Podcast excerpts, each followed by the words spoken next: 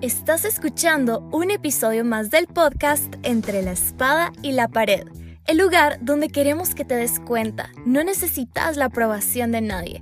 El ser vos mismo en Dios es lo que va a cambiar a este mundo. Ser diferente es tu mejor arma.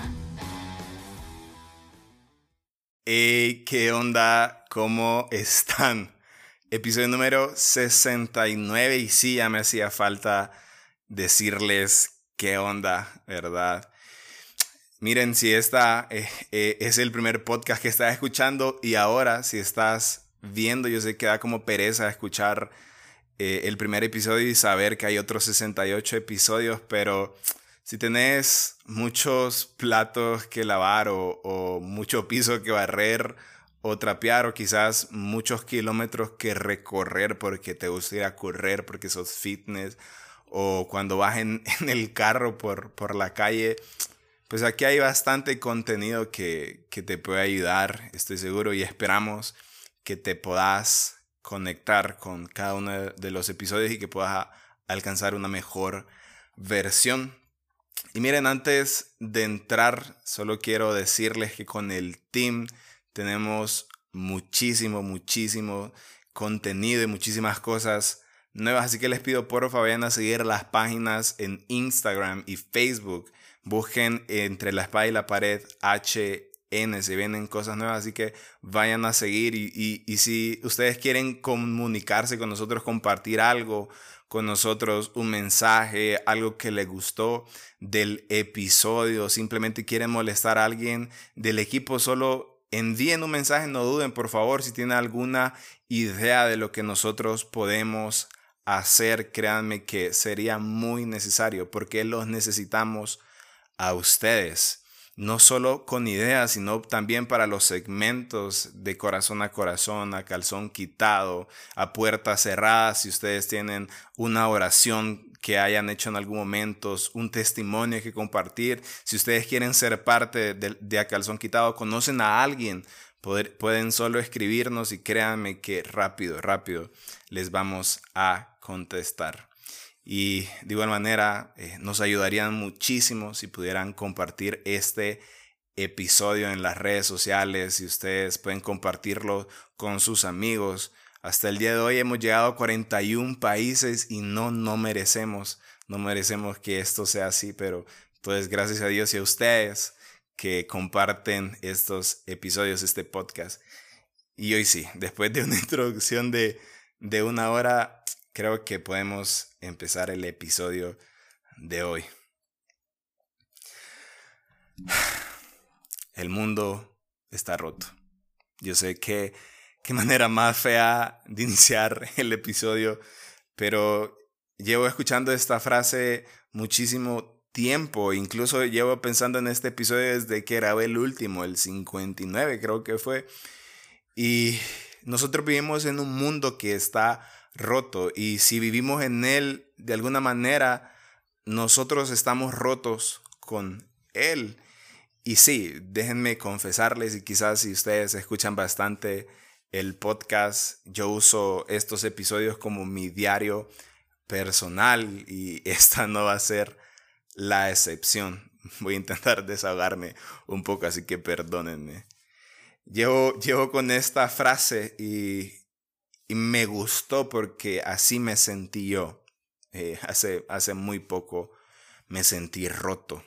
Me sentí roto y, y no solo por la situación actual, sino por muchas cosas que se unieron a mi mente y como generalmente yo no digo lo que siento, eso se me vino todo y, me sentí roto y, y, en la mente sentía que quizás no era el mundo, que quizás solo era yo, quizás solo era yo el que estaba roto. E hice lo peor que un cristiano o cualquier persona puede hacer cuando se siente mal, cuando está roto.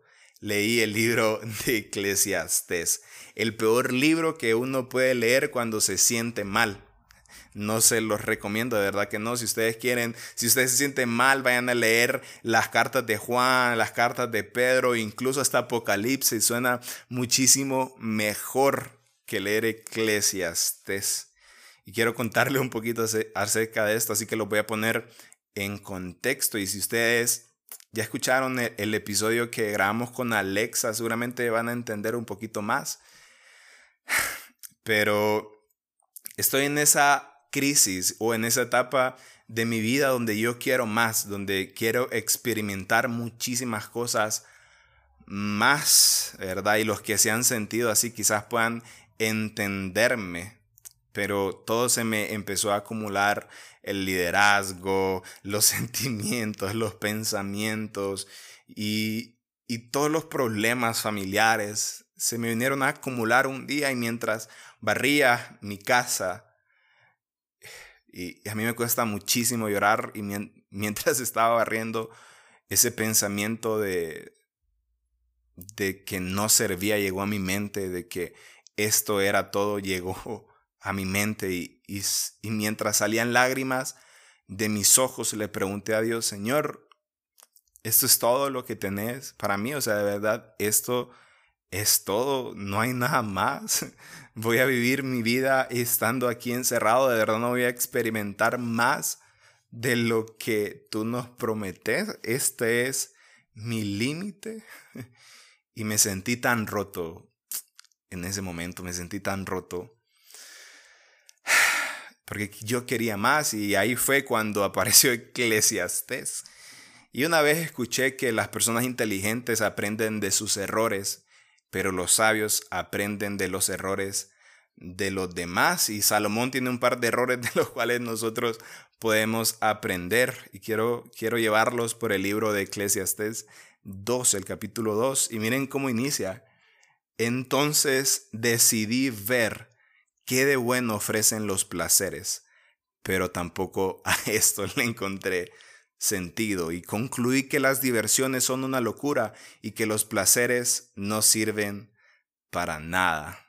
Y sí, o sea, qué, qué, qué feo comienza como que de nada sirve divertirse y no solo eso, si ustedes siguen leyendo este libro empieza a decir que él hizo absolutamente de todo. Estuvo con mujeres, tenía dinero, oro, plata. Dice que contra, contrató artistas. Si hubiéramos estado en la época actual, seguramente estuviera Bad Bunny ahí con él, tirando el flow, el queso.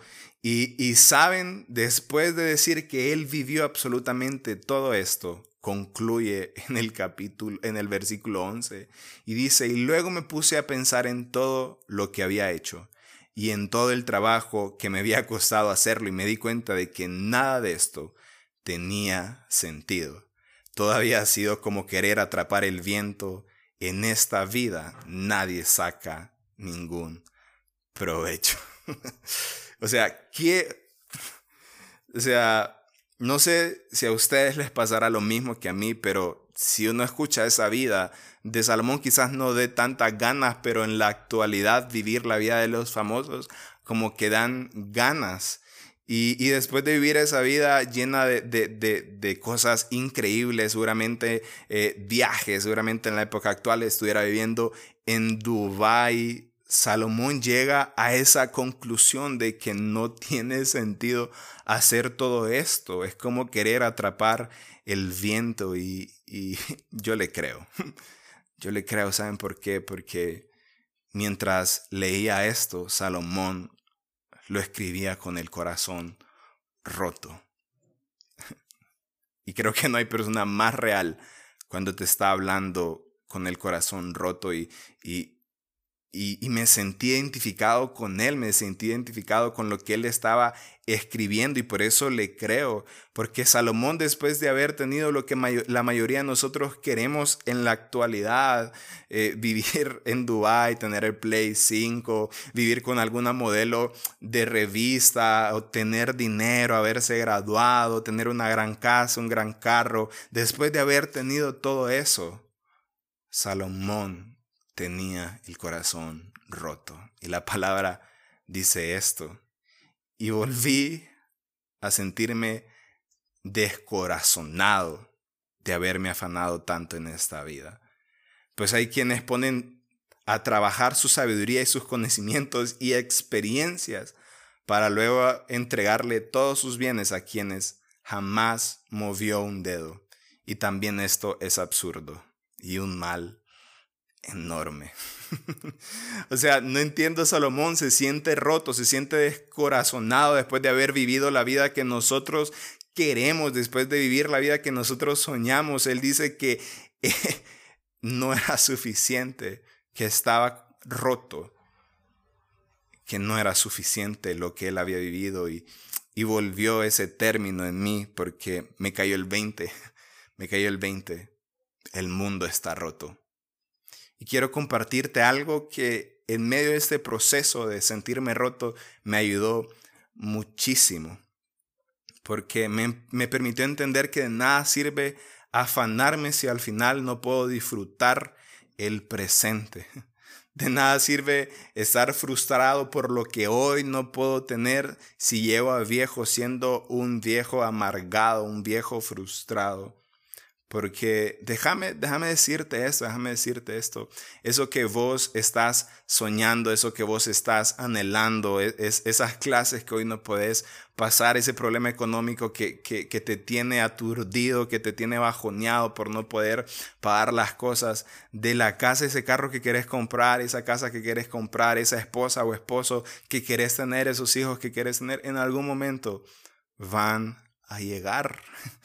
En algún momento van a llegar porque Dios lo promete, en la palabra enseña, díganle al justo que le va a ir bien. En Mateo 6 dice, no se afanen por nada, por lo que han de comer, por lo que han de beber, por lo que han de vestir, porque Dios tiene el control de absolutamente todo.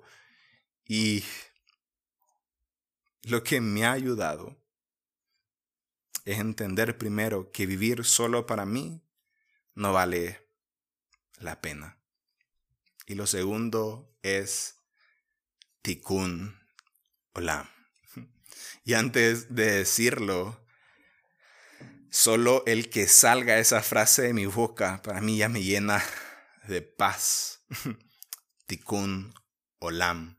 Esta es una frase hebrea central del pensamiento de los judíos y, y esto trae como acción para ayudar a las personas de escasos recursos y también a la persecución de la justicia social. Y, la idea de esta frase es que ellos tienen la capacidad de reparar el mundo.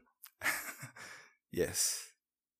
Ellos creen que pueden reparar al mundo con grandes y pequeñas acciones. Y, no, y no sé si vos has pensado alguna vez que poder reparar al mundo y quizás suene absurdo creer que no podemos, pero creo, de verdad creo que es más tonto pensar que no. Yo, yo creo que sí podemos hacerlo, creo que sí podemos reparar al mundo con cosas pequeñas, porque mientras nosotros estamos esperando esos grandes sueños que se cumplan, esa gran empresa, graduarnos de la universidad, Mientras estamos esperando esa casa, podemos reparar el mundo y de esta manera podemos disfrutar el presente. Porque si me afano y vivo de todos estos placeres, no voy a poder disfrutar de lo que hoy estoy viviendo. Y Tikkun Olam, los judíos enseñan que ellos pueden reparar al mundo con varias acciones como ayudar a personas sin familia, acompañar a los enfermos a tratamientos médicos, dar material y emocional a las personas y familias necesitadas, apoyarlas. Y estas son formas, y hay muchísimas más, en las cuales uno puede practicar el tikkun o lam. Pero también podemos hacerlas de forma pequeña, quizás. Hoy puedes enviarle este podcast a alguien y decirle que lo va a lograr. Puedes eh, llamar a una persona y preguntarle cómo está. Puedes compartir la mitad de tu almuerzo con alguien que está en la calle. En vez de ver una película en Netflix en la noche, puedes estar con alguien apoyándolo, eh, dándole consejería o simplemente hablando de cualquier cosa porque el mundo está roto y nosotros debemos repararlo. Yo creo que podemos reparar el mundo con pequeñas acciones. ¿Saben por qué creo? Porque Salomón termina el, el capítulo 2 con esto. Nada hay mejor para el hombre que comer y beber y llegar a disfrutar de sus afanes. he visto que también esto proviene de Dios porque ¿quién puede comer y alegrarse si no es por Dios? Dios es el secreto de todos los deleites, así que en vez de estar tan afanado de conquistar el mundo, trabajemos para repararlo, para que podamos disfrutarlo en vez de destruirlo. Y hoy yo hago mi parte y disfruto mi presente y de verdad espero que vos puedas disfrutar el tuyo. Y sí, Tikkun Olam. Reparemos el mundo con pequeñas cosas. Nos escuchamos el próximo jueves. Yeah. yes. Oh my god.